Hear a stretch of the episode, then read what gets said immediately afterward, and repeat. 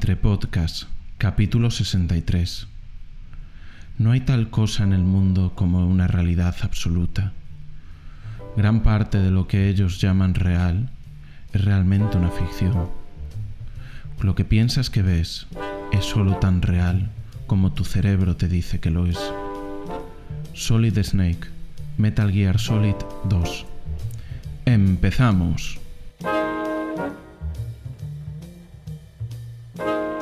Bienvenidos a Entre Podcast, donde cada semana dos amigos se sientan a hablar sobre podcast. Yo soy Edu Garriga. Yo, Telmo Cillero. Y juntos os invitamos a participar en la conversación. Telmo, buenos días, ¿cómo estás? Muy buenos días, Edu. O como me corrigen muchas veces ciertas personas, buenas tardes, porque yo soy de, de aquellos individuos que digo buenos días hasta que es de noche. Pero claro, el resto, el resto de gente suele dividir los buenos días, las buenas tardes y las buenas noches.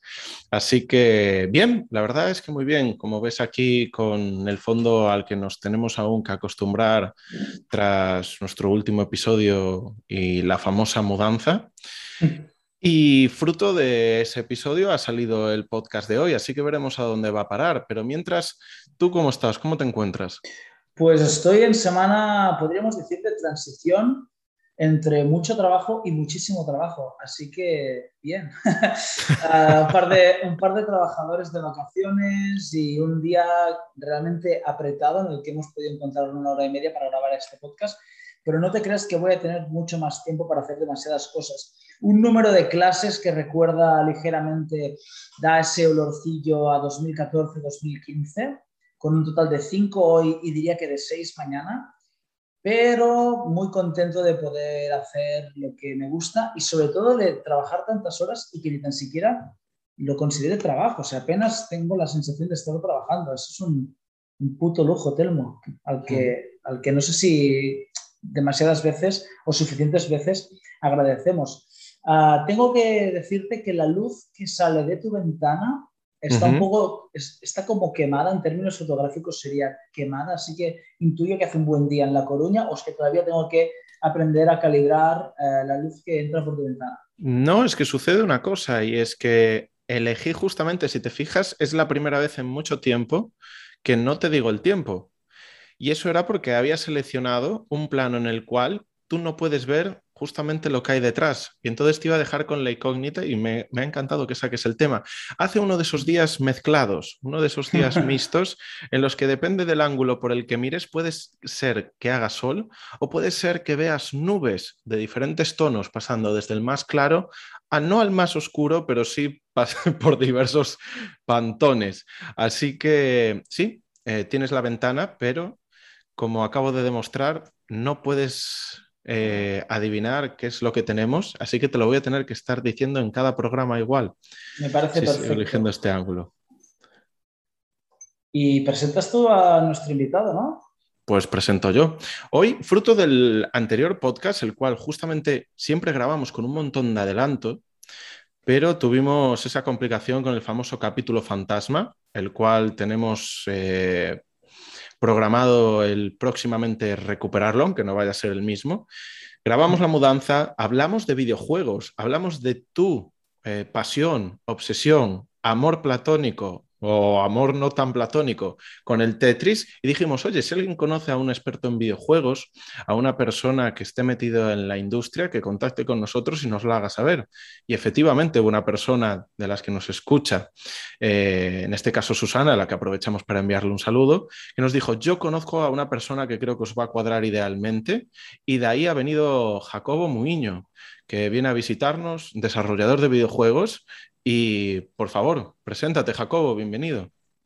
Buenas, eh, bueno, como dijo Telmo, soy Jacobo. Eh, empecé en esto a los casi 18 años o algo así, a través de un, un FP que hice. Eh, y nada, ya en medio del FP, ya, yo era de estos colgados que se ponía a investigar movidas por su cuenta y tal. Y, y acabé metido en una asociación, luego ahí conocí a otros chicos que también estaban así un poco idos de olla. Y acabamos, de hecho, sacando ya casi nada, llevamos un par de años trabajando en esto y ya estábamos sacando ahí juegos para, para, para Android. O sea, de hecho tenemos tres publicados que eran, no sé si siguen ahora operativos porque bueno, ya tenemos, ya de eso ya pasó muchísimo, muchísimo tiempo y Google Play es de estas míticas que cada dos por tres te echa las cosas abajo y tienes que volverlas a subir. Mm. Lo he hecho uno, eh, muy orgullosos de ellos, que salió de una, a raíz de la idea de una jam, que bueno, una jam es casi como lo de la música, te juntas ahí, como las jams de música, te juntas con un grupo de personas un fin y te pones a, te metes Monster en vena y a estar ahí trabajando 48 horas seguidas en un proyecto. Y de hecho muy contento Pero perdona, perdona un segundo, ¿el proyecto tienes el carácter improvisativo de la jam o hay un poco de... de, eh, no, suele haber una guía muy del estilo de, pues, eh, por ejemplo, mira, ahora hay una jam que estoy siguiendo que es de un desarrollador que me gusta mucho, que de hecho, si a alguien le gusta el tema de videojuegos, si no lo conoce, se llama Alba Mayo en YouTube, y hizo una jam para todo su público que se llama el eh, Demasiado Largo. Y entonces, pues a raíz de eso, pues la gente hace lo que quiera con eso, con, con ese tema. Luego a veces pueden salir temas como, por ejemplo, pulsar un botón o eh, el fuego no quema. Entonces, pues a partir de ahí la gente tiene ahí pues o dos días o una semana, dos semanas, el tiempo que se dé y acaban saliendo cosas muy interesantes. De hecho, casi todos los proyectos así guays, de los que estoy así bastante orgulloso, me salieron de jams. De, hay una idea random y a raíz de eso, pues nada, los publicamos y bastante visibilidad y gustó bastante a la gente. Mm. Y nada, poco después, pues junto a uno de ahí de mis socios de Cogomelo, con el que lancé los primeros juegos, eh, Alfonso, que le mando un saludo por si acaso descubre que estoy hablando aquí de él, eh, pues decidimos meternos autónomos y estamos trabajando sobre todo como freelance para distintas empresas. a veces nos vienen proyectos educativos, proyectos de gamificación, proyectos privados, juegos de móvil, etc. Sí, porque aquí, aquí imagino, em, primero que hay, em, cuando todo el mundo pensamos en una persona que se meta a desarrollar videojuegos, es porque le apasionan los videojuegos, es porque es una parte importante de su vida, ¿no? Eh, no sé si esto en tu mm. caso fue así o no. Eh, a ver, sí y no. O sea, en mi caso sí. Eh, yo siempre fui una persona que jugó mucho a videojuegos, pero conozco a gente que en su vida jugó a videojuegos, o sea, que, es, que era, estudió arquitectura, acabó trabajando en una empresa y ahora mismo es una de las mejores diseñadoras de niveles de España, plan a la hora de construir eh, entornos tipo Dark Souls y cosas de estas. Y de hecho empezó a jugar a videojuegos a raíz de haber entrado en esa empresa. Pero sí, o sea, te puedes encontrar de todo, pero sí, lo normal es que la gente que se acaba metiendo aquí le encante, que ahí es donde entra el... Lo que yo siempre digo y me hace muchísima gracia, que es curioso que la gente que le gusta mucho los videojuegos y acaba trabajando de ellos, luego no tiene tiempo para jugarlos. Porque es una profesión que quita, te quitan muchísimo tiempo, tanto seas tú autónomo trabajando en tu estudio indie o, o seas una persona que acaba trabajando para una empresa, porque también acaba pasando mucho que, quieras o no, tú estás aquí haciendo tu juego, aunque sea, estás trabajando para una empresa, y tú has volcado parte tuyo de ti en, ese juego, como puede ser un, un, diseño de interfaz, un personaje, la inteligencia de, la, de, los enemigos, que lo acabas haciendo como tu propio hijo y muchas veces te acaba pasando de que igual acabo lo que es tu propia jornada y sigues ahí en plan de intentando, intentando hacer que sea mejor, porque quieras o no, es algo que luego la gente va a disfrutar, va, o sea, quieres que lo disfrute, que se divierta, que lo pase bien jugando y al final acabas creando una especie de, no relación amorosa, pero sí de, de, de que quieres que sea lo mejor que puedes aportar. O sea, y que sea lo mejor que puedes hacer para que otra persona pueda disfrutar con él. O bueno, mm. o pasarlo fatal en caso de, un juego de miedo. Hablan de así muchas veces los escritores, que en, cuanto escriben una novela haciendo referencia a cuando escriben un libro, ah, perdón, un, cuento, ¿no? que la novela te, te atrapa y no te deshaces de ella en ningún momento del día y ves constantemente referencias a la novela, todo lo que haces durante un día o inputs que recibes los relacionas con la novela y no paras de, de imaginarte cómo quedaría eso en la novela, es como obsesión, no hay, no hay manera de desprenderte de ella. Me imagino que debe suceder algo muy parecido. Lo que me extraña es que un desarrollador no juegue. Eso es como un músico que no escucha música o un escritor que no, que no lea, ¿no? Claro, es que ahí es porque la gente lo ve desde el punto de vista de mm, un videojuego, pero es que un videojuego engloba muchísimos roles. O sea, tú puedes eh, tener roles más básicos que todo el mundo se puede esperar, como a lo mejor un, modelador, que es el que hace los diseños 3D, o un artista, que es el que los hace en 2D, o un animador, que es el que hace que los, personajes se muevan, o un programador. Pero luego tienes ahí muchísimos más roles, como por ejemplo puede ser eh, un, diseñador de, entornos. Por ejemplo, que acaba siendo alguien pues, que hace, que al igual que puede hacer un jardín con sus flores y tal, pues a lo mejor es el que diseña pues, un centro comercial para un juego de miedo.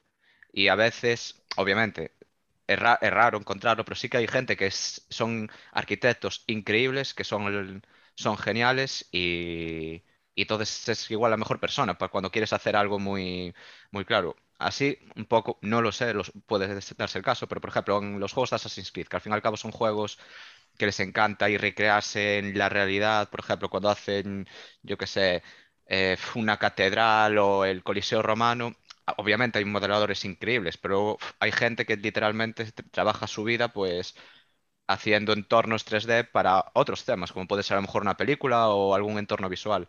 Entonces sí que puede ser que te encuentres cosas de estas, o incluso yendo a otros campos, como puede ser el de la localización, que ese suele ser una persona que tú entregas tu juego con el idioma que es toque, que lo estés haciendo, y tú quieres publicarlo en 10 idiomas distintos. Y entonces, pues un localizador pues se encarga de o sea, cada uno tendrá su propio idioma y esa persona, pues, por ejemplo, imaginamos que estamos aquí haciendo un juego en Coruña, ¿no? Con el Bune, ¿no? Te voy a dar un fotón. Pues claro, tú luego, luego esto igual lo quieres meter en Francia o, en cualquier o, en Alemania y acaba, tenías que acabar usando expresiones típicas de allí. Y a lo mejor esa puede ser gente que nunca que no juega habitualmente o, que nunca haya jugado. Claro, entiendo que habrá especialistas, perdona, ¿eh? habrá especialistas muy muy concretos que vendrán de otras ramas que no tengan nada que ver con el videojuego. No es tan, no es tan claro. El, el ejemplo que, que, he utilizado yo es malo. Muy bien, pues muy bien visto, Jacobo, muy bien aportado, tío, porque claro, el músico eh, hace música y el escritor escribe, pero es que un videojuego no se hace con un videojuego, ¿sabes? No con, con una persona que hace videojuegos, se hace con un equipo súper extenso de, de, gente y ahí puede, puede haber un matiz. A lo mejor tal vez se parecería mucho más hacer una película, ¿no? Que, que, que, ah, engloba muchísimas áreas. Sí que es cierto que la mayoría de estas áreas friquean bastante en cuanto a, a cine, pero a lo mejor la gente de vestuario, de lo que son unos frikis, son de la edad romana, si la peli es sobre la edad romana y no miran tanto cine, sino lo que son son frikis de la edad romana. Muy bien. Telmo, ¿qué ibas a decir? Perdona que te he interrumpido. Pues iba a decir que, de hecho, en línea con lo que decía Jacobo de los modeladores y que son arquitectos a veces, incluso, cuando hubo el famoso incendio de la Catedral de Notre Dame, Ubisoft, que es una empresa francesa que tiene diversos estudios en el mundo eh, anglosajón y francófono, liberó uno de sus Assassin's Creed, el que tenía el Liberty, que tiene lugar en, París durante la época de la Revolución Rusa. Y entonces se generó un, todo un movimiento en que la gente compartía sus capturas de pantalla en diversas partes de la Catedral de Notre Dame, porque es que estaba replicada casi al milímetro, ¿no? Como se suele decir mm. en la expresión eh, así coloquial. Sí, sí. Sí, eso suele, suele pasar mucho. Al fin y al cabo, ahí es cuando. Es que hay muchos tipos de juegos. se pueden ver juegos. Eh, y yendo a los simples, suelen ser los. Se suelen separar en low poly, cartoon y realista. Luego eso se ramifica de muchísimas formas y se entremezclan entre ellas. Los low poly suelen ser estos míticos juegos que dan la sensación de que son como cubos o personajes muy poligonales, que la cara está compuesta de casi de un cuadrado de un cubo. Luego están los cartoon, que pueden ser juegos más estilizados, tipo como la serie, una serie de animación que se puede ver en Plan TV para niños, y luego juegos más reales, bueno, para niños o no, eh, o juegos más realistas, como pueden ser literalmente un Assassin's Creed, un Battlefield, que no tienen que ver eso tampoco con que sean juegos violentos. O sea, hay juegos de un gráficos realistas que, en, ningún momento haces nada violento. Eh, pero suelen ser los que más se prestan, porque se intenta dar esa sensación cruda. ¿Sabes? Cuando quieres hacer una, algo más tipo divertido, que la, mm, causar una sensación pues, amigable y todo eso, siempre se suele recurrir más al estilo cartoon, porque al fin y al cabo son formas redondas, cosas que entran muchísimo mejor y más agradables. Y es que es eso, en el mundo realista hay auténticas locuras, o sea, hasta el punto de... Hay una técnica, bueno, nueva, que lleva ya bastantes años, que se llama fotogrametría. Tú cuando haces los modelos 3D, ah, luego hay que pintarlos. O sea, es como si cogieras una, un modelo en arcilla y luego lo pintaras con, una, con un pincel. Pues eh, para eso están los texturizadores, eh, que lo que hacen es eh, pues darle los distintos colores. Pues la fotogrametría salió a raíz de coger una cámara, fotografiar pues el suelo y dices, bueno, voy a poner esta textura de, suelo en mi, en mi asfalto. Pues se llegó hasta el punto de fotocopiar chuletas. O sea, de coger una chuleta, meterla en una impresora, tal cual, ¿eh? Y escanearla. Y, eso, y de hecho creo que eran en un Call of Duty que empezaron a hacer eso, con, con chuletas, barras de pan, o sea, cosas muy... De, que casi había que tirar la impresora cada vez que la usabas. Claro. ¿Y, nos imaginamos unas, un escáner como el que podríamos tener en nuestra casa o escáneres un poco más... No, no, o sea, a ver, Sí, o sea, hay ahí de todo. Al principio imagino que serían justo casi en este caso, como los que tenemos en casa. Justo en este caso se ponía la chuleta encima, ponían la chuleta encima de la impresora y, y para adelante. Pero sí que hay muchos tipos de escáner. Luego aquí es cuando entra temas de impresión 3D y tal, que de hecho soy bastante aficionado, que me acabé montando mi impresora 3D hace un par de años y tal. Entonces, pues ahí un, controlo un poquito. Eh, se usan varios tipos de escáner. Puedes usar ese, Luego también, literal, eso ya es más la anécdota. perdona, que te interrumpa, Jacobo, pero aquí tengo, seguro que no solo yo tengo la curiosidad, que es qué cosas, por ejemplo, has impreso, imprimido con una impresora 3D. Eh, de todo, a ver, eh, a mí me gustan mucho los wargames, tipo Warhammer, Señor de los Anillos, tal, y entonces, pues, quieras que no, imprimes muchas miniaturas y tal. No lo hubiera dicho jamás. no, y fíjate, eh, hemos hablado de Warhammer. Algo, algo me dijeron, que es en plan, hostia, mira, que, que aquí dicen que han pintado algo y tal, y hostia. Uy, yo tengo muchos miles de euros invertidos de mis padres y, de, y ya no de mis padres en Warhammer. Sí, sí, aunque hace años que, lo dejé apartado. De hecho, creo que en el Fantasy me quedé en quinta edición. Aún creo, alguna, creo que jugué alguna en sexta. Eso ya está muerto. Eso ya estamos hablando de, épocas muy pasadas. Ahora ya es Age of, Sigmar, según tengo entendido, pero sí. Podría haberme montado hasta una escenografía tipo Peter Jackson, Edu, de, con las figuritas del Señor de los Anillos. Yo en cuanto volváis a hablar de algo que entienda, eh, me incorpora la conversación, ¿vale? Nada, pero nada, con respecto a esa impresión 3D hay una cosa que sí que tal. Eh, bueno, yo como, yo mi rol de, dentro del trabajo, yo soy un generalista eh, toco un poco de todo en general, eh, pero más a la parte técnica, en plan soy programador y rigger, que luego lo comento, lo que es esa cosa tan rara. Pero bueno, como sé modelar, eh, yo estaba en una asociación en la que llevo a un niño sin mano, que nació sin ella. Y entonces dijeron, va, pues hay aquí unas manos que se pueden imprimir y tal, pero no le encajan muy bien. Entonces, pues nada, a raíz de eso, estuve ahí un tiempo haciendo manos, que eran manos para, que eran útiles, o sea, eh, se le enganchaba la muñeca y al doblar la muñeca, pues la mano se cerraba. Pues eso sí que estuve ahí un tiempo imprimiéndolas, en plan, pues de gente que le, mm, hacía falta o, incluso me cuadró en un festival de, en el, ¿cómo se llama? En el Resurrection. A mí me gustaba mucho, pues, hacer, ir a la playa, enterrábamos una boya de mar y hacíamos mortales y tal. Y de mis amigos yo era el único, o sea, de los que fuimos ahí yo era el único. Entonces, pues yo me pillaba mi boya todas las mañanas, iba ahí a la playa y y un día me cuadro de que había gente, nos pusimos a saltar y rollo, como una hora después me fijo que a uno le falta la mano.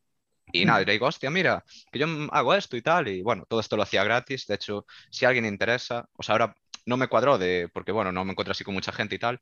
Si alguien conoce a alguien que le pueda hacer falta igual una, eh, ya sin que suene mal, una mano o tal, eh, puede colaborar con, yo no tengo ningún problema en ayudarle, eh, se imprime una, no, el material es muy barato, no me cuesta casi nada. Y ya digo, al fin y al cabo es una sensación que me gustó muchísimo. O sea, fue una de las cosas así que más estuve haciendo que no fuera para mí en impresión 3D. Sí, además teniéndolo que adaptar a, la ausencia de la mano de cada persona. ¿no? Lo que decías tú, que nació de que te decían, oye, estábamos intentando hacer esto, pero no le cuadra bien. ¿no? Claro, sí, porque hay muchísimas manos. Es un proyecto muy chulo. Hay muchísimas manos gratuitas, o sea, que tú puedes encontrar en internet. ¿Qué pasa? Que esas son genéricas. Eh, que valer le valía, pero bueno, yo lo que hice fue con, con, esta gente, era ir adaptándolo así un poquito para que le encajara un poco mejor, porque algunos tenían un poquito, un pulgar o, tal, y entonces ahí sí que fui metiendo ahí un poco lo que son ahí, mezclando ahí el tema de impresión 3D, que eso que me gusta bastante, el tema de construir cosas y tal, y un poco el sector de videojuegos, que al fin y al cabo se puede extrapolar sobre todo mucho a medicina. O sea, por ejemplo, una aplicación que hice hace ahí un tiempo era para detectar ictus. Eh, era con el móvil, entonces pues tenía ahí una cámara y a través de un algoritmo de una IA eh, pues te hacía una serie de preguntas, te miraba la cara, te decía que sonrieras, te rastreaba la voz, a ver si, porque bueno, la gente que está dando un ictus pues habla eh, un poco cortado, se salta palabras, muchas veces no se le entiende. Entonces digo, hay muchísimas veces que los videojuegos sirven para, se pueden extrapolar a cosas muy interesantes muy, y muy beneficiosas, salvo a pesar de todo de la mala imagen que pueden acabar teniendo. ¿Qué, Telmo? ¿Pensabas que te iba a decir que hacía llaveros, eh? Con la impresión 3D. No, tenía curiosidad. sé, que, sé que hay. No, de verdad, de verdad. Sé que hay gente que está haciendo cosas muy chulas en, a través de impresoras 3D y por eso, por eso le pregunté, porque seguramente estuviese haciendo cosas. Joder, lo de las manos no me lo esperaba y la verdad es que es Nadie fantástico. se lo esperaba. Ah, pues Nadie eso, sí, que contacten con vosotros y si, si, si Y le damos tu contacto, y sí, por supuesto. Exacto. Y yo encantado de ayudar. Entonces ha sido una muy buena inversión esa impresora 3D. Sí, no, y de digo, es que ni la compré. O sea, fue una que, bueno, la compré a piezas. Fue una de voy a pillar una placa de metal de aquí, que la voy a cortar, luego unos motores así de eBay y, y acabé ahí pues montando. De hecho, aprendí bastante con ella. Muy bien. Oye, em, ¿alguna pieza que, algún videojuego que podamos conocer que hayas hecho tal vez? Mío, que va, ninguno. Lo dudo ¿No? muchísimo. Nada, yo así, lo que son pro- cosas propias mías que, que haya montado yo, así lo más exitoso que tuvimos fue un juego que se llamaba Monkeys, que publicamos en Google Play. Creo que andábamos por las 300, 350.000 descargas aproximadamente, eh, que era de un niño que estaba en la luna y tenía que defenderla de unos monstruos. Plan, o sea, eh, creo que está, solamente lo tenemos en, en Android publicado. De hecho, espera, mira, voy a mirar un segundito a ver si, por lo que había dicho antes, de que al fin y al cabo Google Play es casi cada mes te manda actualizar aplicaciones por cosas nuevas que van sacando y claro, eso ya lo tenemos un poco ya lo tenemos un poco abandonado. Pero mira, 300, un segundo. 350 mil no es justamente un número claro para alguien que estemos fuera de. Sí, pues sigue publicado. Mm.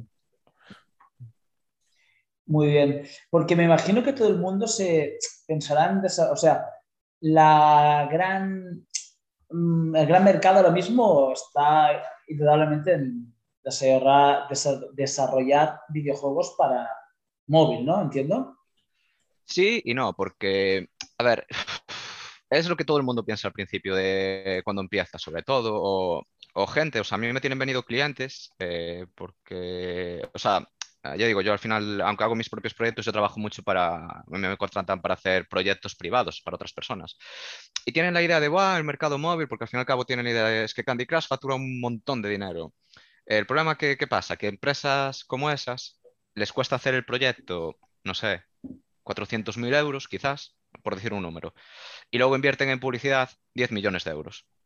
Entonces, ¿Sí? ponte. Sí, sí, o sea, en móvil es increíble. O sea, tú si quieres que tu juego destaque, o sea, puedes hacer un juego que sea increíble, que funcione muy bien y por azar, porque lo juega un youtuber, lo juega un influencer, lo empieza a mover, como pudo haber pasado recientemente con el caso de Among Us, que bueno, que está también en PC. Esos, ya lo dijeron, tuvieron suerte de que cuadró, de que empezó a hacerse la bola de nieve, la bola de nieve, pero al día se publican montones y montones de juegos y nunca llegan a nada.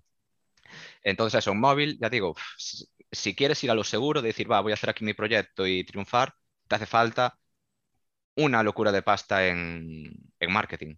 Porque es que, tendrías que tienes que estar compitiendo con empresas que mueven millones y millones de euros. Claro. Eh, en otras plataformas sí que es más fácil destacar, o sea, porque ya es una comunidad eh, más, eh, o sea, la gente que juega en móvil eh, suele haber la idea de, va, yo juego o, o soy muy fan de un juego y estoy todo el rato jugando de estos juegos como pueden ser eso, Candy Crush o, o- no juego mucho móvil, entonces no tengo ahí, los conozco pero no me salen los nombres, son los míticos Tower Defense, como Clash of Clans, tal. Este tipo de juegos, pues ahí es el, el público que juega habitualmente a ellos y solo juega ese juego o algún que otro, o el público que juega dos días a un juego, lo desinstala, va metiendo otro. ¿Qué pasa? Para colocarte en el top de, de descargas, para que la gente te conozca, o en los primeros 100 juegos de la semana, tienes que tener ya un montón de descargas y facturar, porque a Google o a iOS no les interesa que la gente descargue tu juego si, si- si es un, un juego que no gana dinero, ¿sabes? Yo hago un juego por amor del arte y lo subo ahí, es muy raro que lo juegue mucha gente, porque ya los propios stores te penalizan. Claro. Eh, en cambio, en y bueno, en cambio en otro tipo de plataformas, como puede ser PC o consolas, ya la gente, la gente, bueno, obviamente en PC tienes cosas como el LOL, que yo me alegro de haberlo dejado, o sea, League of Legends. Eh, tienes juegos así de ese estilo que acabas metiendo un montón de horas y luego tienes otros tipos de juegos que al final pues juegas 10 horas, 20, 100, lo que dure el juego y, y al final acabas pasando luego a otro porque siempre acaban saliendo otro tipo de juegos. Entonces sí que es un poco más fácil destacar ahí, pero también es mucho más difícil entrar. O sea, en Google Play tú solo tienes que hacer tu juego, pagas 25 euros para dar de alta la cuenta y ya subes lo que quieras. en PC, pues por ejemplo, para Steam tienes que pagar 100 euros por juego ahora mismo, porque antes tú publicabas tu juego y la gente votaba si eh, valía para estar en Steam. Eh, ¿Qué pasó? Que al final se acababa llenando de cosas muy malas, de, ¿sabes? Gente que hacía algo muy chorra en un día para meter el sistema de cromos de Steam, que luego eso da dinero y tal. Cosas, muy, cosas así un poco turbias. Y entonces, pues Steam acabó diciendo, nada, ahora quien quiera publicar, pues que pague 100 pavos, porque así también se libran de que no es, mucha, no es nada, es poca cantidad, o sea, al fin y al cabo. Eh, entonces, pues se libran, pues eso, de tener un poco Steam más limpio y tal. Y luego, por ejemplo, para entrar a plataformas como puede ser Sony o Microsoft, es aún más difícil. Eh, si tienes un buen juego, no es, no es complicado. En el momento que tú empiezas a destacar, sabes, tú creas un juego, porque aquí lo importante, sobre todo durante el desarrollo, es ser activo en redes sociales, en, distintos medios y tal. De hecho, por ejemplo, yo ahora mismo estoy colaborando con, un chico con, de Ferrol, con Bryce. Eh, un, saludo también, a ver si me escucha y tal. Que el tipo está colgado se lo digo ya directamente, o sea, está grilladísimo. Tú cuando trabajas en la industria, tú o trabajas con un motor de videojuegos que es, pues básicamente te viene el código ya implementado, que luego tú tienes que programarlo, pero te viene el lenguaje ya preparado, el tema de físicas, iluminación, que luego tú tienes que saber hacer esas cosas, pero tienes lo que es la luz programada para que funcione. Luego tú ya le pones la intensidad, el volumen y tal. Pues el chico este, pues, eh, decidió hacer su motor desde cero que es todo el mundo se lo desaconsejó, yo se lo desaconsejé y me reconoció hace un año que, sí, que teníamos razón. Pero bueno, eh, lo comido por lo servido, ahí está y, y consiguió tener, bueno, ahora mismo tenemos 30.000 wishlists en Steam, que es muchísimo para unos don nadie, que de hecho nosotros no somos nadie. ¿Qué, es exactamente eso de los... wishlists ah, los wishlists, sí, vale, vale. Es gente que, quiere, que quiere tu juego o, está interesado en él. Entonces, pues cuando envías actualizaciones, pues le sale, oye, mira, el desarrollador ha publicado tal.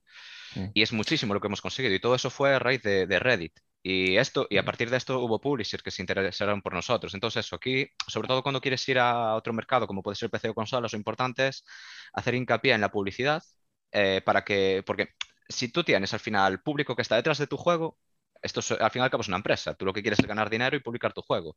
Y otra empresa lo que quiere es ayudarte a publicar tu juego para que tú ganes más dinero y luego ella gane más dinero. Entonces, pues ya esos publishers son los encargados pues, de firmarlos, de echarte ahí un cable a la hora de publicar en otras consolas, de hablar con Sony, Microsoft, de encargarte de hacer ports, porque bueno, al fin y al cabo no es tan fácil como tú haces tu juego para una plataforma que puede ser Steam, eh, no es eh, darle al botón de hacer el juego, sabes, de publicar para Steam y para Sony. Hay muchísimas otras cosas por ahí dentro, tanto como la arquitectura de las propias consolas o la arquitectura de PC. Bueno, de hecho, eh, perdona Jacobo que te interrumpa, aquí hay como muchas cosas en lo que acabas de decir. Seguro que además a Edu también se le ocurren eh, preguntas y líneas eh, diferentes de pensamiento, pero por un lado lo del motor gráfico de, desarrollo de videojuegos, incluso grandes empresas como puede ser Square Enix, una de las más potentes a nivel de desarrollo de videojuegos en Japón, tuvo un gran problema con el desarrollo de su propio motor de videojuegos, cuando en la saga Final Fantasy dijeron, vamos a hacer nuestro propio motor, vamos a utilizar el Luminos y les empezó a dar muchísimos problemas para cuando quisieron sacar su decimoquinta edición, el Final Fantasy XV. Querían de repente hacer un juego de mundo abierto, querían programarlo de algo de una manera que no estaban acostumbradas y desde cero, y el desarrollo se les alargó muchísimo en el tiempo. Tanto es así que con otros juegos elegirían utilizar, por ejemplo, como en el Kingdom Hearts, decidirían finalmente eh, utilizar un motor ya consolidado porque obviamente les daba un, trabajo tremendo. Entonces ahí sí que tiene, tiene mucho mérito, ¿no? Por así decir, el que esta persona haya sacado me imagino un juego con, con, incluso su propio motor. Y después las diferencias que yo creo que son fundamentales entre el mundo a lo mejor del videojuego más en móvil, que al principio siempre se había considerado como un mundo muy por debajo de lo que puede ser las plataformas domésticas, eh, con Sony, Microsoft, eh, Nintendo, y sobre todo lo que se sigue considerando un poco el rey o la área reina, que son los PCs, porque al final es donde puedes realmente conseguir a nivel de realismo los juegos más potentes. Sin embargo, la sensación dirías que, que empieza a ser cada vez un mundo que los móviles y con aquellas plataformas más fijas empieza a ver cada vez más interacción, empieza a haber cada vez más influencia, porque, mm, por ejemplo, hasta ahora el juego como servicio en, hasta hace cuatro años en sobremesas o, en domésticas era impensable. Y ahora incluso hay eh, grandes sagas que están empezando a funcionar como un juego como servicio, que por si alguien no lo sabe, básicamente tú te compras el juego o compras el juego que es gratis y a partir de ahí tienes un montón de pagos que vas haciendo a lo largo del tiempo, pues si quiero esta expansión, si quiero eh, obtener pues estas bonificaciones, ¿no? Y que antes no existía y que empieza a existir mucho más. Em, no, sí, a ver, es que hay, em, hay varias vertientes y de hecho todo esto salió a raíz de los juegos de móvil, que es el problema. O sea, mira que yo no tengo visto críticas de tú sacas un juego, de sacar un juego móvil eh, para hace poco hemos publicado una novela visual y era de pago. ¿Qué es eso? ¿Qué es eso? Una novela visual es eh, hay muchísimos tipos. Puede ser, por ejemplo, que tú vas moviendo al personaje y entonces pues va, sale un objeto, en plan, y una llave, y luego tienes que buscar dónde poner la llave. Nosotros hemos publicado una eh, que era de un chico de aquí mm, de, Coruña, que se llama Roberto Albite, que el tipo se dedica al cine y decidió pues, dar el salto a, las novelas visuales. Y es una novela en la que él fue, en lugar, en lugar de grabar vídeo, fue sacando fotos y luego hay texto por encima y tomas decisiones de quiero que el protagonista haga esto, tal pues hubo críticas de poner el juego gratis. ¿Sabes? O sea, me refiero, estas cosas cuestan dinero. Eh, entonces, ¿qué pasó? Hay muchísima gente que no está predispuesta a pagar. Que lo veo totalmente lícito, o sea, no, no hay ningún problema. Entonces, ¿qué se acabó haciendo? De, vale, yo saco el juego gratuito, pero meto compras dentro. Eh, va a ver que la mayoría de las veces los usuarios no las quieren pagar, pero creo que suele ser el ratio en Android, o sea, en dispositivos Android suele ser el 5% de los usuarios pagan o están dispuestos a compras internas y en iOS el 25% aproximadamente. Espero, igual ha cambiado en estos últimos años, cada vez hay más gente que, compra dentro del dispositivo. Y al fin y al cabo, eh, la diferencia es que tú con un juego tradicional, tú ponte, tú estás dos años trabajando en tu juego y lo publicas por 40 euros. Tú lo sacas, la gente lo compra y ya está. Obviamente, luego tú puedes, tienes que arreglar los fallos si los tiene o deberías, eh, y puedes igual actualizar algo más. Pero claro, en realidad, tú cuando sacas un juego, tú sabes si, va, si vas a vender bien eh, el primer mes. Si el primer mes no has recuperado casi toda tu inversión, es probable que no lo vayas a hacer, porque es donde está el pico de, ventas. O sea, pero es. tranquilamente el 70% de las ventas que vaya a tener el juego a lo largo de su vida, de todo el tiempo que vaya a estar publicado, el 70% suelen ser el primer mes. ¿Tan, efímero es el producto? Eh, a veces no. A ver, esto es la regla general. O sea, porque luego hay gente que te dice, no, pero es que juegos como el de Witcher siguen vendiendo, o el GTA. GTA, 5 es una locura. sigue, sigue estando, a pesar de tener 10 años, en el top 10 de juegos más vendidos todos los meses. Sí. Pero no puedes, sí, pero no puedes extrapolar en plan al caso que le funcionó a uno, a todos. Porque por regla general no pasa así. En cambio, la gente se dio cuenta que si lo que haces es pones el juego gratuito, eh, o, lo vendes, pero bueno, suele funcionar más en el juego gratuito. Y tú lo que haces es que al usuario le das incentivos para que gaste dinero, como puede ser eh, skins o, armas de colores o, cosas de este tipo. ¿Qué pasa? Tú vas a siempre a seguir recibiendo dinero todo el rato, plan continuamente. Entonces, ¿qué pasa? Tú vas a poder seguir trabajando en el juego y lo vas a poder seguir alargando. Casos muy conocidos pueden ser como el caso del Fortnite, que no, no inventó nada, o sea, ellos sacaron la idea del tipo de juego de otro juego eh, coreano, ay, no recuerdo el nombre. El Battle, Battle Unknown, ¿no? O sí, el Battleground. Ah, sí, ese, exactamente. Eh, sacaron luego cosas de, del Candy Crush y de, ¿sabes? Que, no, que no está nada mal, simplemente, bueno, fueron recogiendo ideas de varios sitios, vieron que funcionaron y llevan ya un montón de años y siguen facturando un montón, pero es por el tipo distinto de juego. Tú, por ejemplo, puedes ser un juego más narrativo, como puede ser el Good of War, The Last of Us, o sea, por, decir juegos que igual a la gente puede, le pueden sonar, son juegos que tú los pagas, eh, lo ¿A ti te suenan 50, 60 euros. Al Fortnite sí, eh, luego ya me fui. Ya nada, el, el, Fortnite es el de los bailecitos, de el de los bailecitos. No, es un, shooter. Es un shooter, ¿no? Es que Sí. justo el otro día estuve viendo que, que yo, yo me enteré de que hay bailecitos especiales de cada persona. Tipo, pues imagínate, una... hemos hablado una vez del Rubius, pues que el Rubius aparece el baile del Rubius y la gente Ah. puede comprar el baile del Rubius, que es increíble. Es- y se, es son unos números los que se manejan, pero impresionantes. Sí, sí, sí, o sea, eh, ¿qué pasa? Que esto es, eh, ya digo, también es porque estamos hablando aquí de un caso extra- extraordinario, que es el Fortnite, es algo que la gente no debe tener en cuenta cuando quiere hacer sus, sus juegos o, o quiere invertir dinero, porque esto, que bueno, ese género se llama Battle Royale. eh, hoy en día están saliendo casi todos los días un juego tipo Battle Royale. ¿Qué pasa? Algunos acaba, pueden intentar coger a un poquito de gente de juegos como de, de de jugadores que juegan ese tipo de juegos, pero normal es que vayas a ese nuevo juego, juegues en un par de semanas y vuelvas a los anteriores, por ya la fama que tienen, por lo que decía antes de la publicidad, al fin y al cabo eh, se invierte un montón de publicidad en, en que la gente siga jugando al Fortnite. De hecho, hubo una cosa que me llamó, me pareció increíble. Yo estuve jugando ahí hace un tiempo, pero no es así mucho mi rollo. Y me cuadró que dejé de jugar y me dijeron, Buah, no sé, te entraste lo de la nueva temporada, o sea, lo que hicieron. Y resulta que borraron el juego. O sea, cogieron, hicieron, pusieron ahí una cinemática y se en plan, mira, hay un agujero negro que se ha, ha tragado el juego y ala, y lo borraron de los servidores y lo borraron de todos lados.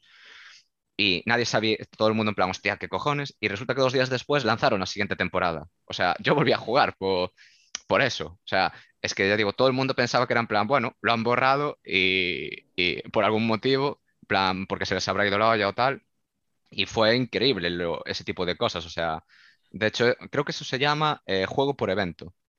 O tiene un nombre así tal, que básicamente tú lo que haces, haces eventos únicos y repetibles. O sea, hay- de hecho, Fortnite a veces hace conciertos de, a- de un cantante o algo así. Sí, con artistas y... y entonces ahora eso se está haciendo muchísimo, sobre todo en los juegos free to play, porque es una forma de que el público siga, siga con el juego.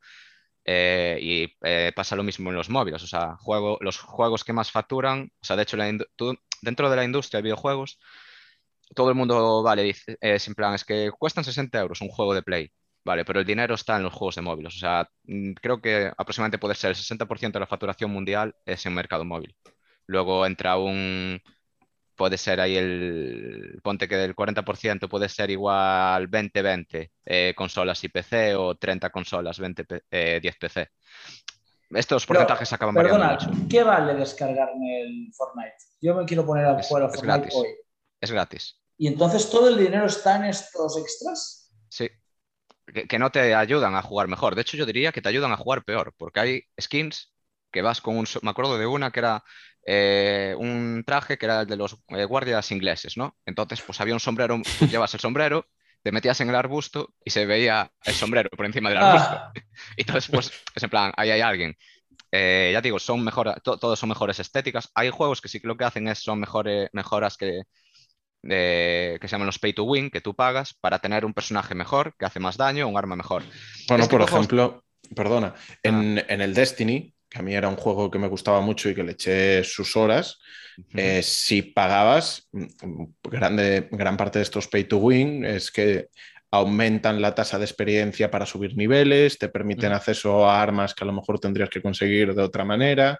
Y claro, hay gente que invierte mucho dinero por, por ese camino rápido, porque además si algo sabemos es que nos gusta la recompensa rápida ¿no? y tener las cosas de la manera más fácil posible. Entonces, si tienes el dinero y tienes la voluntad para gastártelo, se juntan las dos cosas y es como, como estas empresas pues hacen gran parte de sus beneficios. A ver, que hay gente que lo puede ver como algo negativo. eh, es cierto, a ver, a mí, por ejemplo, sí que hay cosas que, me pare- que creo que hay que regularlas y tienen que estar ahí protegidas. Un caso muy escandaloso fue los sobres del FIFA. Tú sí, eso, al- eso, cuéntalo, cuéntalo, que me, me- eh, me espero no meter la pata. O Creo sea, que si fue Ibai, Ibai que hizo también algún... O sea, yo espero no, meter, espero no meter la pata porque no, no soy nada del FIFA, y entonces escuché así un poco por encima lo que estuvo pasando y tal. Tú al fin y al cabo, tú cuando juegas el modo online, tú puedes jugar con tu equipo, con el Manchester, contra alguien que juega con el Real Madrid y ya está. O jugar con como tipo rank, una especie, no sé si se llaman ranks, que tú es, tú te vas haciendo tu equipo con jugadores de, de segunda B y cosas así, y obviamente pues va a ser más complicado que le ganes a alguien que tiene a Cristiano Ronaldo y a Messi en su equipo. ¿vale? Pues eso funciona pues como los míticos, las colecciones de, de Panini de cuando éramos pequeños, de cromos, ¿no? Pues tú pagas, tú abres tu sobre y te vienen jugadores. Eh, ¿Cuál era el problema que había ahí? O sea, que a raíz de que al fin y al cabo había gente que se dejaba un montón de dinero porque creaba esa falsa ilusión de que tú veías a un streamer eh, que jugaba y de repente le salía, yo qué sé, Kun Agüero, eh, y a Cristiano Ronaldo y a Messi en 10 sobres, que habría. Y al fin y al cabo este tipo de cosas estaban trucadas. Abro comillas, abro comillas, ¿vale? Porque bueno, tampoco quiero aquí meterme nada judicial ni nada. Eh, ¿Qué pasó? Que luego tú eh, abrías 30 sobres y no te tocaba a nadie. Y entonces, de hecho, se obligó a poner... Tú di presuntamente, tú di presuntamente. Eso, presuntamente. Presuntamente, presuntamente. presuntamente. Eh, entonces, pues, de hecho, ahora hay muchos países que es obligatorio poner el ratio de porcentaje de que te toque a Messi, que igual puede ser un 0,00001%. Entonces, pues, a ver, a mí sí que es algo que sí que me parece interesante que hay que controlar, pero tampoco es algo tan, no lo veo tan negativo que, porque la gente se en plan se escandaliza, en plan, no, es que se deja la droga, eh, digo, se deja el dinero ahí, en plan, y yo digo, bueno, mejor que se deje el dinero ahí antes que en coca, ¿no? Bueno, aquí hay, aquí hay una cosa muy interesante, que es eh, uno de los problemas que, que, de hecho es muy serio y afecta a, mucha más gente de la que nos imaginamos, porque a nosotros no nos ha pillado justo en ese momento en que teníamos acceso a, a la posibilidad de gastarnos dinero que o bien no teníamos o incluso cogiéndole las tarjetas de crédito a nuestros padres, porque esto pasa. De hecho, en, varios países de, la Unión Europea y creo que está incluso pasándose nuevas leyes al respecto, porque no ha existido, esto pasa muchas veces, que es que la sociedad avanza mucho más rápido de lo que avanzan las regulaciones. Y sucedía que hay niños de 15 años que a lo mejor se gastaban 2.000 euros de sus padres y después no había manera de recuperar ese dinero porque los datos de la tarjeta estaban bien, porque los procesos son complicados, porque al fin y al cabo se, supone que es de la misma unidad familiar. Hay muchas cosas, ¿no? Y, y se ha observado en numerosos estudios que causa una gran adicción y que es completamente equiparable a la de los juegos de azar, porque es un juego de azar, los de los botines que se llaman botines de recompensa, que es, oye, mm, me gasto 500 euros en los cromos del FIFA, ¿no? Y a ver si me toca, pues Messi, a ver si me toca Cristiano Ronaldo. Y es igual que estar echando monedas en una máquina tragaperras con la complicación de que teóricamente en una máquina tragaperras ya has pasado la mayoría de edad, fuera de que sea un criterio válido no para jugar a las tragaperras. Y en los otros no has alcanzado ni los 18 años, ¿no? Porque el acceso está mucho menos regulado y mucho menos limitado. A ver, em, yo ahí te dio la razón, ¿sabes? Cuando dije antes la broma de mejor en esto que. Sí, no, no, sí, sí, sí, sí, sí. No, por Mira, por ejemplo, hay un proyecto que, voy a empezar ahora, eh, que es de una, una gente de. No recuerdo ahora del sitio, de era. Sé que era del sur de España, porque hablaban ahí con tono andaluz. Es así una especie un poco de... Eh, me gustó muchísimo, porque a ver, a veces nos vienen juegos de azar para desarrollar y tal, y muchas veces los ignoramos, no, no dependiendo de lo que sean, no nos gustan. Pero mira, nos vinieron uno que nos y ya nos gustó por el hecho que nos dijeron, mira, nosotros queremos implantar un sistema de tickets, pero que tú solo puedas comprar tres tickets a la semana.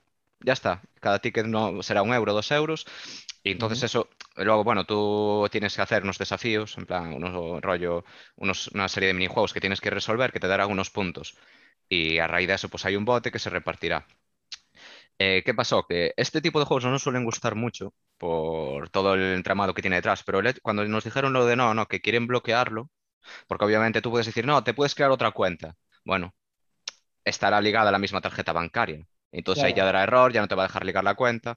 ¿Sabes? Me refiero, hay muchísimas formas de proteger esto. Y digo, estas personas no, no, no inventaron nada nuevo, esto hay mucha gente, muchos, muchos sitios que se hace, pero tampoco suele interesar. O sea, esta gente lo decide pues, desde el punto de vista ético y posicionarse, en plan, quieren que su eh, su marca insignia sea en plan, no, mira, nosotros aquí tenemos esto, pero lo vamos a hacer protegido para que la gente pues que no pueda abusar de, esto. Hay juegos que sí que lo hacen o te pueden sacar un aviso, oye, mira, que llevas ya aquí muchas compras hechas, pero no... Eh, es raro, es raro verlo. Y sí, sí que es algo que a mí me parece muy interesante protegerlo. Yo digo, eso que decís vosotros, yo... Eh, yo aquí soy más joven que vosotros, o sea, vosotros que andáis por los 30, no, imagino quizás. Sí, yo tengo, yo tengo 25 y yo justo, yo entré en el umbral de cuando, ¿sabes? Cuando yo empecé lo que es a tener dinero, en plan de, bueno, ya tengo yo que sé, 12, 15 años, ya puedo gastarme ahí un poco de dinero en mis cosas y tal. Fue cuando empezó ahí a venir ya, a venir más fuerte el tema de videojuegos. Y claro, ahí sí que es cierto que no es lo mismo una persona de, que a lo mejor a vosotros pudo pillar ya a los 20 años, que ya tienes ahí la cabeza un poco más amueblada, que alguien con 14, 15 años.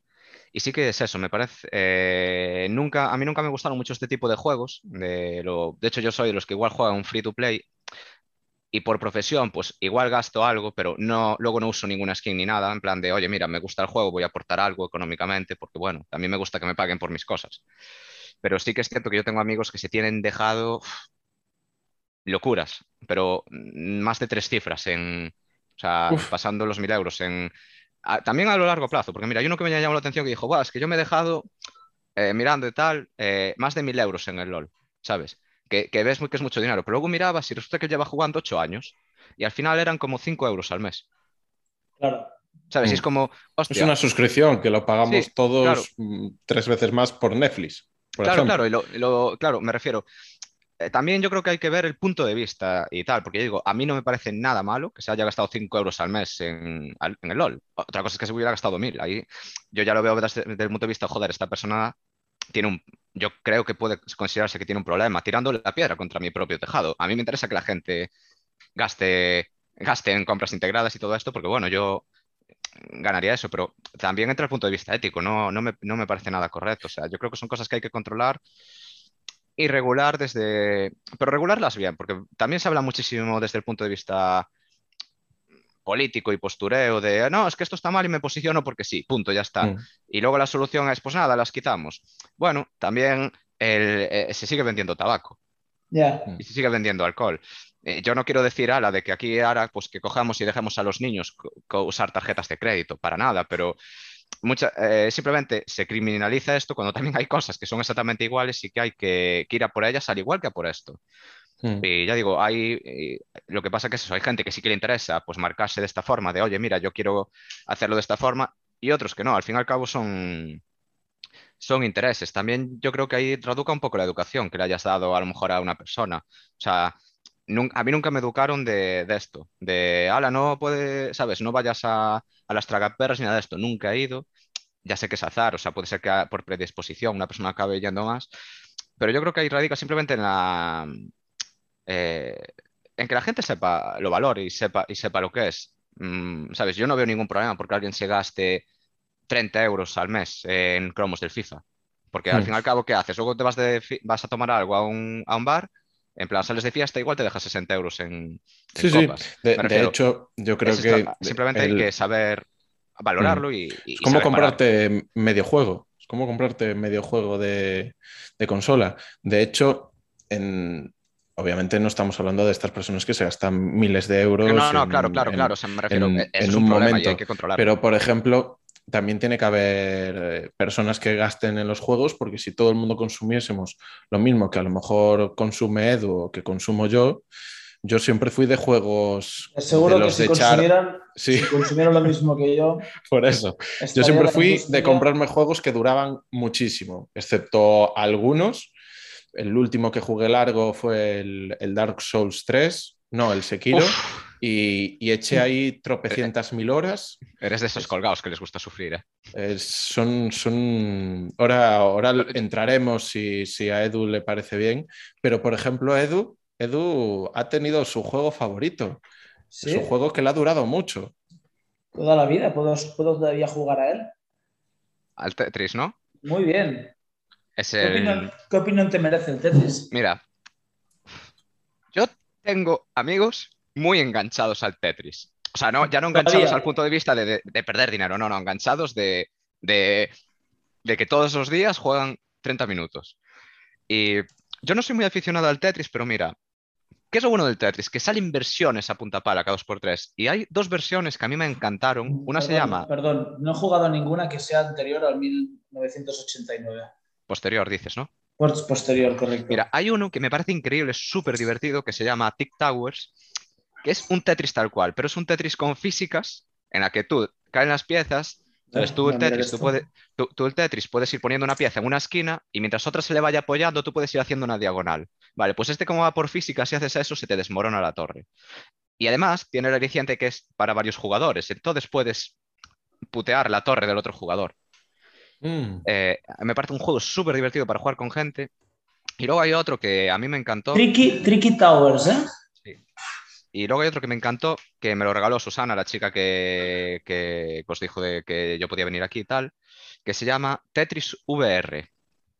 Es un tet, tú te pones unas gafas de realidad virtual y es el Tetris de toda la vida, ¿sabes? El que has jugado tú, pero en un entorno de realidad virtual, con una música increíble, efectos visuales increíbles. Yo te digo verdad, es, o sea, la realidad virtual tiene una cosa que la gente es en plan, va, no será Yo- para tanto. Yo decía lo mismo, hasta que te pones unas gafas y dices, Mm. wow. O sea, las cosas que están bien hechas en VR te abstraen de... Ojalá ahora todo el mundo pudiese ver el vídeo, porque la carita de Edu está Ajá. ahora mismo, mira, mira, mira, mira. No, no, no, no. Está eh, eufórico, a- está ahí buscando, está ya mirando Como- precios de como- las gafas VR, está mirando Como diría Telmo, Towers. como diría Telmo, he de confesar que he probado Tetris posteriores al primero y ninguno me ha seducido. A lo mejor tenía que esperar 30 años a que saliera uno bueno, ¿eh? pero todo lo que salió después a mí no me convenció y, Mira. sigo, y sigo jugando, ahora no, ¿eh? porque no tengo ningún dispositivo, pero seguía jugando al, al clásico. Igual te digo, probé muchos juegos en la Game Boy y ninguno me, me seduzco como, como lo hizo el Tetris. Como Mira, que eh. ese, ese dispositivo y esa, ese juego estaban hechos el uno para el otro. Edu, te compras... a- Mira, yo te recomiendo que vayas ahora a, una- a por una Play 4, ¿vale? Sí, claro, hoy. Bueno, hoy no, hoy no, ¿eh? En algún momento, ¿sabes? Cuando puedas, pasa por una, que ahora ya, ya salió la 5, entonces están bajadas de precio. O y que te la pillas- presten, o que te la y- presten. O, o que te la presten, ¿eh? Y, y el VR de Sony, que es de los más baratos que hay. Y te pillas el Tetris VR Effect. No te van a volver a ver en dos semanas. O sea, de verdad, o sea, parece absurdo. pa- Parece Esto, absurdo. esto- es un esto- es challenge, ¿eh? Me está, vendiendo, challenge. me está vendiendo eso como si fuera algo bueno, ¿sabes? Eso es como si te digo, oye, Telmo, escúchame, coge 30 euros, te vas debajo del puente que hay en la calle no sé qué. Ahí verás unos yonkis, les coges una papelina, eso se llama heroína, ¿vale? Te lo chutas y te aseguro que no te van a volver a ver en dos semanas. Vas a pegarte un viaje de la hostia. Me está vendiendo el enganchar en un videojuego como, No, pero mira, eh, no, algo, no- no- tiene, goloso. no tiene compras integradas, ¿eh? Tú vas, tú pagas el precio original y ya está, no tienes nada dentro. Pero yo te digo, a mí es un ¿Cuánto juego... sale todo? Entre la Play, las gafas y el videojuego, ¿qué me gasto? ¿500 euros? No, yo creo que menos. Ya las gafas nuevas están a 200 euros. Las Play- una Play, ¿sabes? Imagínate ya de segunda mano. Y bueno, una Play, la Slim, puede que ande también a 200 y el Tetris 30 euros. Ya te digo, estoy yendo a cosas nuevas, ¿eh? En plan, pillándolo de segunda mano. Pero yo te digo, si tienes algún amigo que tenga una Play y un VR, tú diré que le pillas tú el Tetris y que te lo deja ahí un día y que luego se lo das. O sea, te va a encantar. O sea, es que te ¿Sí? es... Sí, sí, sí.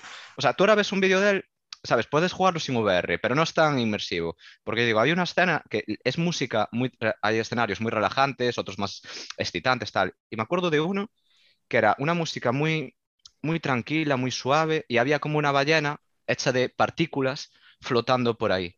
Y, y te daba la vuelta, ¿sabes? Tú tenías esa pantalla del Tetris enfrente y la ballena iba del fondo y de repente se acercaba, pasaba por atrás tuyas, escuchaba el ruido de la ballena. O sea, es, es que es, ganas te hasta de cogérmelo yo, ¿eh, Edu? es una Ajá. experiencia. Es, digo, son ¿Tú cosas. tienes Play 4, de- Telmo? Yo la tengo, sí. ¿Y, Pues mira. las, y las gafotas estas las tienes? No, las gafas no las tengo. Pues mira, si algún día te las pillas, te compro yo el Tetris. Ya te digo, es, es increíble. Me lo regalas. A, a mí, a mí los juegos en VR, ya te digo, no soy, no soy muy de jugarlos, pero cuando empiezo con uno me gusta muchísimo, porque ya te digo, es, te abstraes. O sea, hay Bueno, tampoco hay muy- mucho donde elegir, ¿no? No hay mucho, pero hay cosas muy, muy buenas. Hubo uno que jugué que se llamaba Moss, eh, que era de una ratoncita, que era un juego de... Cartoon, brujería- ¿eh? de- Cartoon, ¿eh? Sí, era un juego de caballería y, y- y magia. Y era una ratoncita humanoide que iba por ahí con un, por un bosquecito, con setas y tal. Y la gracia era que tú eras como un espíritu que la guiaba. Entonces, pues tú te movías por el entorno, ¿sabes? Como si fueras un fantasma que podía caminar y por el sitio por donde andaba la ratona y luego tú me controlabas a la ratoncita. Y claro, la gracia era que tú pues tenías que inclinar la cabeza para poder ver por el agujero de una ventana de una casa cuando el ratón estaba dentro. Luego hay uno que se llama Super Hot, que es de... Ese es una, una flipada, que básicamente es, es un juego tipo un simulador de John Wick. Eh, la cosa es que tú, mientras no te mueves, sucede todo a tiempo bala. O sea, a- a- Oh. todo va a cámara lenta. Y entonces, pues yo qué sé, estás con la pistola ahí apuntando a alguien y entonces eh, la gente vaya a cámara lenta, pero si tú disparas ya se pone a tiempo real, vuelve a parar, ¿sabes? O sea, es un juego muy engorrilante porque coges, le tiras una botella a uno, luego recargas, eh, disparas, se te acaba la munición, le tiras la pistola, coges un machete, o sea, hay cosas muy, muy buenas. eh, justo este caso es violento, ¿vale? Pero hay Sí. juegos como el Tetris o el de o el Mo- Moss, que son juegos nada violentos, son juegos que tienen, deben tener un PEGI 3 en VR y son increíbles. Luego está el Astrobot de, de Sony, que también es muy, muy bueno. Y mira, me acuerdo uno del Resident Evil 7, Ujú. eh, que eh, no jugué muchos más en VR, pero No, mira, no me gustó mucho, ¿eh? ¿Lo jugaste en VR? No, claro, No, pero. Mira, no. en VR yo me lo pasé entero. Hubo una parte que te quitaban las armas, ¿sabes? Por guion. Mm, sí. Y había un par de bichos de estos que había por ahí. Eh, ¿sabes cuando estabas en el barco y tal? No sé si Ujú. te las sitúas, vale. Cuando te las quitan, debía estar dos horas encerrado en una habitación, ¿sabes? Haciendo en plan, sacando un poco la cabeza a ver si no había nadie. Dos horas del miedo que tenía. Y hubo gente que se lo puse y se lo quitó, ¿eh? O sea, rollo de, no, yo no puedo, yo no puedo, o sea, porque te, te- ahí es como que te metes tú dentro del propio juego. Y es Ya. es una sensación totalmente distinta a jugar. También so- son tipos de juegos. Por ejemplo, no puedes jugar a un God of War en VR, ni a un The Last of Us, ni a un, ni a un Mm. Fortnite. Son juegos de, con unas mecánicas totalmente distintas. Pero la forma de meterte dentro es, es increíble. Es que hay veces que, que luego te quitas las gafas, que te recomiendan no jugar más de una hora seguida. Aquí vamos a engañar. Yo tengo jugado igual. Claro, está la recomendación. Salvo Claro. que te quedes quieto en una sala durante dos. Entonces sí. No, puedes no, estar. eh, eh, estuve ahí dos horas, pero te digo verdad, me voy dando un pasito para adelante, para atrás, ¿sabes? Así, ¿eh? Acojonadísimo. Y ya digo, te Pero quitas las perdona. ¿cómo funciona? O sea, si tú caminas, la gafa camina o el personaje camina. Eh, no, eso depe- depende mucho del tipo de gafas. Hay muchísimas, por ¿O ejemplo. vas las con car- mando también a la vez? eh, técnicamente sí y no, porque mm, tú tienes un entorno seguro, ¿sabes? Tú obviamente vas a jugar en tu salón o tal y tienes dos metros. Entonces tú puedes caminar por esos dos metros y, por- y tú te vas a mover. ¿Qué pasa? Que hay un momento que vas a llegar pues, a la pared. Entonces, pues ahí Claro. hay muchísimos tipos de control. O tienes un joystick que también caminas, que hay gente que se le marea, porque tú percibes que estás quieto. O sea, perdón, tú percibes que te estás moviendo, pero tú, para tu cerebro, tu cerebro físico está quieto. Luego hay otro que es un teletransporte, que es como que apuntas con el dedo o con el mando y entonces tele- teletransportas ahí. Eh, luego están las Quest 2, que acaban de salir ahora, que tengo ciertos problemas con ellas como desarrollador, porque te obligan a tener Facebook para cualquier cosa que quieras publicar. Y entonces, pues tal. Pero bueno, las recomiendo, son aparte bastante baratillas, 300 euros, eh, están bastante bien. Solo necesitas eso, ¿eh? Puedes conectarlas a un ordenador para tener más potencia, pero puedes jugar sin ellas. Y lo bueno de ellas, que lo que hacen es, tienen unas cámaras y traquean. Tú puedes ir, por ejemplo, a jugar a un campo, a un descampado, a una pista de fútbol, y entonces pues tienes ahí toda la pista para correr. Todo lo que haga falta. Pero bueno, claro, las de Sony al fin y al cabo tienen que estar conectadas una, por cable a la consola. Bastante largo, ¿eh? Da- da bast- del cable da bien, ¿eh? En plan, suelen ser- tienes ahí dos metros cuadrados, en plan, aproximadamente unos un metro y medio, dos metros cuadrados para jugar. Eh, Y las Quest, ya te digo, también. Lo que pasa que lo bueno de ellas es que las puedes eh, jugar en un espacio más abierto, como igual un polígono, ¿sabes? Una nave industrial, tal, que eso se hace muchísimo para... Ahora hay muchas empresas que lo que hacen son juegos así multiplayer, tipo shooter. Entonces, pues te ponen ahí en, en un espacio muy grande y ponen ahí a 10 jugadores y juegas pues a un shooter. Y... Sabes digo, lo que estabas diciendo, ¿no? Sí, o sea, ya digo, es que al fin y al cabo hay montones y montones de dispositivos. Luego hay unos pavos que montaron una movida que es como una especie de máquina de correr, que te la enganchas a la cintura, que la gente la usa para jugar al Skyrim. Pero rollo de, de que hace- ahí haces más ejercicio que en CrossFit, porque piensa que estás... No, te ríes, pero tú piensas que tú entras ahí e igual estás jugando ocho horas seguidas, corri- corriendo. Corriendo, imposible. Bueno, no, corriendo no, pero tú estás ahí con los mandos, luego que te estás pegando con alguien, agitando los brazos, luego que empiezas a correr porque te persigue un dragón, luego vas agachado para que no te descubran y estás ocho horas así. Buf, lo... sobre todo para gente que igual no está muy habituada a hacer ejercicio, lo pasas muy mal, ¿eh? Pero Bueno, muy, hubo muy un mal. momento, el gran éxito de Nintendo con el- la Wii Sí. y la Wii Fit, el juego de Wii Fit, que incluso mi madre se había comprado, con la excusa de que nos la regalaba y se había comprado un Wii Fit para ponerse, para ponerse a, a moverse con ella. O sea que te- No. se- son compatibles los dos mundos, son compatibles. Es que además tienes que, obviamente, a ver, obviamente era una broma lo de lo del cross y tal, pero también tienes que sumar el momento, la sensación de estrés. y de angustia. Claro. Porque si tú te metes ahí dentro, tú imagínate que te están persiguiendo eh, un monstruo o, o que estás en una pelea, eh, ¿sabes? En la Edad Media, en una batalla y estás ahí, ¿sabes? O sea, ya es, obviamente te mueves. Luego hay gente que sí que hace, eh, les carga igual un poquito más de peso a, a los brazos también para hacer más, ¿sabes? Porque al fin y al cabo hay gente que usa esto pues para hacer ejercicio. Pues es eso, entre el movimiento que haces, eh, aparte suele ser, acostumbra a ser un movimiento continuo, menos cuando estás en diálogos, pero por ejemplo en el Skyrim que te pones a andar y tú después que vas a una montaña que está a tomar por culo y claro, tú en el juego, pues, si juegas con el mando, pulsas correr y ya está, y ya y tiras para adelante. Con el VR no, si quieres ir más rápido tienes que correr tú. Y ya te digo, luego está la sensación de estrés y de agonía que aún te hace sudar más y, y, y es que no sé, ya te digo, eh, es muy complicado. Esto lo escuché, hay unos chicos que sigo que se llaman Chiclana and Friends, que son periodistas de videojuegos, y se lo escuché a ellos y es que tenían toda la razón. Que es muy difícil convencer a alguien para que juegue VR, ¿sabes? Porque es muy difícil decirle, no, tío, esto es la puta hostia, o sea, porque claro, tú qué haces, vas a YouTube, ves el vídeo y es en plan, no es para tanto. Pero en Claro. cambio, tú, tú ves el God of War, ves el vídeo y es en plan, joder, qué engorilante aquí Kratos partiéndole la cara a Zeus, ¿sabes? Pero claro, luego te pones las gafas y es como, he, he- he vivido toda mi vida en, en Matrix, porque es que, sin, ya digo, la, V- la VR además es muy asequible para la gente, o sea, asequible a la hora de pagar. Alguien que nunca haya jugado o que no sea jugador habitual es muy asequible para, ¿sabes? No es como igual un juego que puede ser un juego más al uso, eh, como un shooter o que sí que puede, o sea, que al fin y al cabo es un juego de acción, porque bueno, aquí hay que separar los juegos de acción igual un juego narrativo, como puede ser una aventura gráfica, que en la que no necesitas un tiempo de respuesta tan rápido. Mm.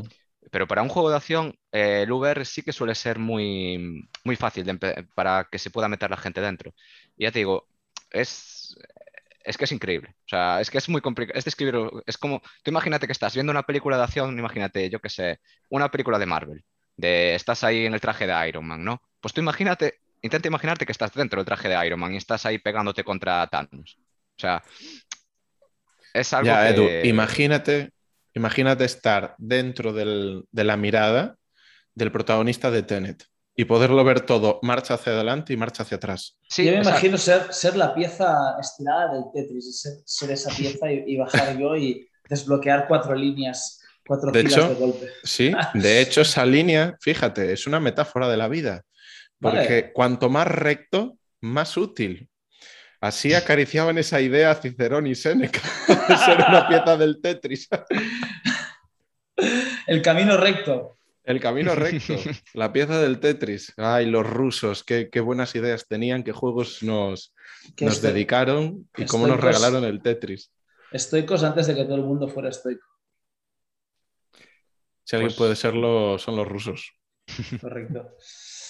Oye, chicos, pues yo creo que ha quedado un entre podcast. Hemos cubierto un expediente que era el de los videojuegos. de los videojuegos. Tenemos, como hemos dicho, la agenda ultra apretada, los tres. Telmo me imagino que tendrá otro maratón de clases, yo lo tengo como mínimo aquí en planes. Y Jacobo pues tendrá millones de cosas que programar, ¿no? Algo así. Algo así. Algo Sí, ya digo, así. yo hago ahí un poquito de todo al Mm. final. Muy Entonces, bien. pues un día programa, otro día te- texturizo.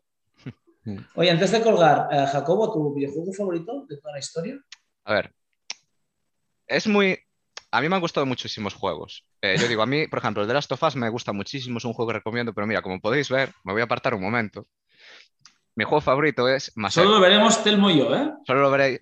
Lo, Te- lo tengo voy a adivinar yo, lo puedo decir incluso antes de que lo diga él, pero Sí, sí. lo voy a dejar. No, no, no, venga, venga. El, el Mass Effect. Correcto, sí. O sea, me encantó. Lo Aparte, tuve una anécdota muy curiosa con este juego. Yo me iba a ir a Inglaterra eh, hace cuatro años o algo así, a casa de mis tíos, que tenían un restaurante, bueno, para aprender inglés y tal. ¿Y qué pasó? Que yo tenía las muelas del juicio atravesadas en horizontal. Y me las tenían que. Y yo era en plan, no, me las tienes que quitar ya porque no voy a. ¿Sabes? No quiero que me las quitéis esas dos, dos y luego dos. Pues, ¿qué pasó? Me quitaron las cuatro, me sedaron. Obviamente, yo estuve muy mal luego, en plan ahí metiéndome droga buena para calmar el dolor. ¿Y qué pasó? Yo tenía ahí en la biblioteca de Steam Mass Effect. Dije, va, voy a darle un tiento.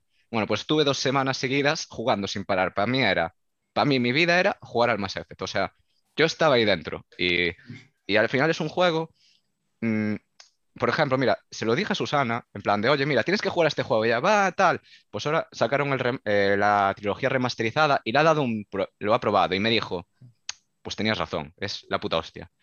Es que es un juego que tú, pues, comandas, eh, tú eres un personaje, o sea, Shepard, que bueno, puede ser tanto masculino como femenino, y entonces, pues hay como una amenaza de unas máquinas que intentan como destruir toda la galaxia.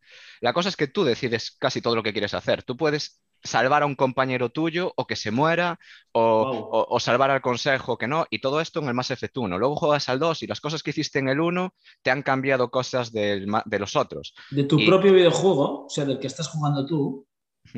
Sí, sí, sí, sí, sí. O sea, tú, tú pones en el juego y... Sí, porque se te pasa la partida, las selecciones que has hecho. y, tiene, y tiene un lore increíble. Yo la primera vez que lo jugué hubo un montón de cosas que no me enteré, luego volví a jugar y, es una locura. O sea, es que hay una enfermedad que se llama la genofobia, que se la han instaurado a una especie, que la hicieron evolucionar para combatir con otra especie, y luego esa especie se rebeló. Luego hay otras, ¿sabes? Hay un montón de tramas políticas, culturales, referencias, por ejemplo, para los que vean juegos de Ender, hay una clara referencia a los insectores eh, en una de las especies. Eh, es, que eso da, perdona, eso da para, para otro podcast, lo que es solo hablar del lore, de los lore de, los videojuegos, porque ¿Es el por ejemplo, es, no, es el mundo creado, es el mundo creado. Por ejemplo, eso lo hace muy bien Miyazaki, el de los Dark Souls, Bloodborne, eh, Sekiro, que es tú juegas, pero él construyó los mundos como él leía historias en inglés. Entonces él es japonés y casi no sabía inglés, y entonces leía y solo se quedaba con retazos de la historia y todo lo demás se lo tenía que imaginar él.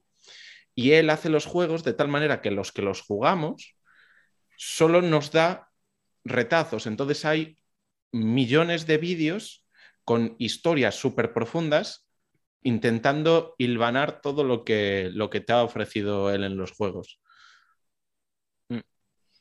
O sea, es que es eso, a mí me gusta muchísimo, sobre todo ese tipo de cosas, los juegos narrativos. O sea, los que te cuentan una historia, que tienen una historia para contar. Muchas veces acaban siendo juegos violentos, otras veces no. Tengo jugado juegos narrativos, uno se llamaba Short Pike, es, muy es un juego de dos horas, muy cortito, que es de un, de, un, de un, pájaro, o sea, un juego así muy cartoon, un pájaro humanoide, que está en una isla de vacaciones y quiere subir a la montaña. Y entonces pues hay otros personajes, vas hablando con ellos, y es un juego muy bonito, me gustó muchísimo.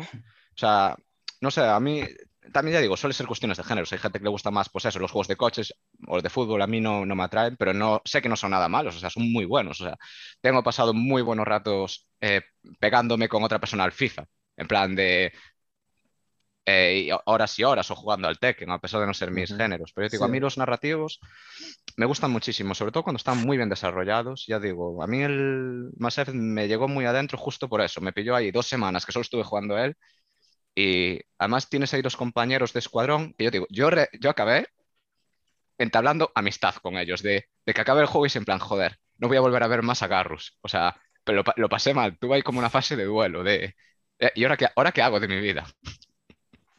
o sea, no sé, a mí me gustó muchísimo. También lo digo, por si alguien quiere probarlo, que el primero es un juego muy antiguo, aunque esté remasterizado, los controles son muy viejos, eh, es complicado jugarlo, pero dale esa oportunidad, porque mira, cuando lo acabe, o sea, porque si empiezas por el 2 te vas a saltar todo, todo el tema del 1 y todas las decisiones que has tomado. Pero os digo, si alguien no quiere probar, que le eche un poco de ganas y de esfuerzo al 1, porque yo te digo, va a pasárselo genial con el 2 y con el 3. O sea, a mí me parecen de, lo mejor, de lo mejor que, de, los mejores juegos que ha habido. Hay muchísimos más, pero bueno, sabes, los Dark Souls también son muy buenos juegos. Lo que pasa es que también son para un género más, eh, de gente que le gusta sufrir, porque son juegos que, mueres muy injustamente. O sea, de que estás caminando por un sitio y cae una piedra y te mueres. O sea, así. O sea, son muy injustos. Y hay, o sea, yo digo, pues eso. Si alguien le quiere dar una oportunidad a Mass Effect, pues eh, a mí, yo ya me daría satisfecho por este quedan, podcast. Quedan recomendaciones. Una, el VR para Edu. Pronto lo verán correr por, por 77 con sus gafitas colocando piezas de Tetris. el, el Max Effect y, ¿por qué no? El, cualquiera de los de Miyazaki para gente que le gusta sufrir. Juegos. Que en CrossFit hay mucha gente que le gusta sufrir. Correcto. Y... Mira, espera, tengo una cosa muy curiosa sobre los Dark Souls. Tiene que ser muy rápido. No, no, muy rápido, muy rápido, muy rápido. ¿Sabes cómo me pasa el primer Dark Souls? Bueno, me jugué el primer Dark Souls solo con arco. O sea, llegué hasta el boss final usando solo arco. De ahí no di pasado. Entiendo que arco es una, una- un arma, ¿no? Sí, con un arco. O sea, Vale. Y eso es, eso es una... muy, ra- muy rastrero, muy rastrero y muy Ah, no. difícil y muy cutre. Vale, vale, vale. No, no era, no es muy espectacular, ¿no? No, no, no, no, es en plan Vale. de. Es que tenemos ya serie porque es como en plan de vaya colgado. Vale, vale, vale, vale.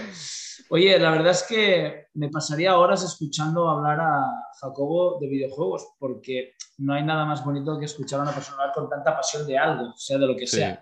Y para nada, Telmo, que sé que te estás preocupando, me he aburrido. Aunque hoy ha- haya participado muy poco, porque realmente conozco- desconozco mucho el mundo del videojuego. Desgraciadamente, me tengo que ir ya, o sea, ya de ya. Estamos ya de ya todos. Así Sí, que, eh, Jacobo, de verdad, muchísimas gracias por tu tiempo, por habernos compartido todo esto. Sí. Cierro sin más. Espero que os haya gustado a todos el capítulo de hoy. Y ya sabéis, eh, para las manos protésicas, escribidnos y os damos el Correcto. contacto. Bueno, o Gracias pies, por- o, o- o pies. También estuve ahí un día intentando hacer ahí un pie, pero no, nunca lo llegué a acabar. Pero Vale, manos o pies. yo, yo sí puedo ayudar, yo sí puedo ayudar con cosas de estas. o Qué sea, crack, Jacobo. Perfecto. Lo que sea. Qué. Oye, muchas gracias, tío. Un abrazo A enorme. vosotros. Un Muchas abrazo. gracias. Hasta luego. Adeu. Hasta luego.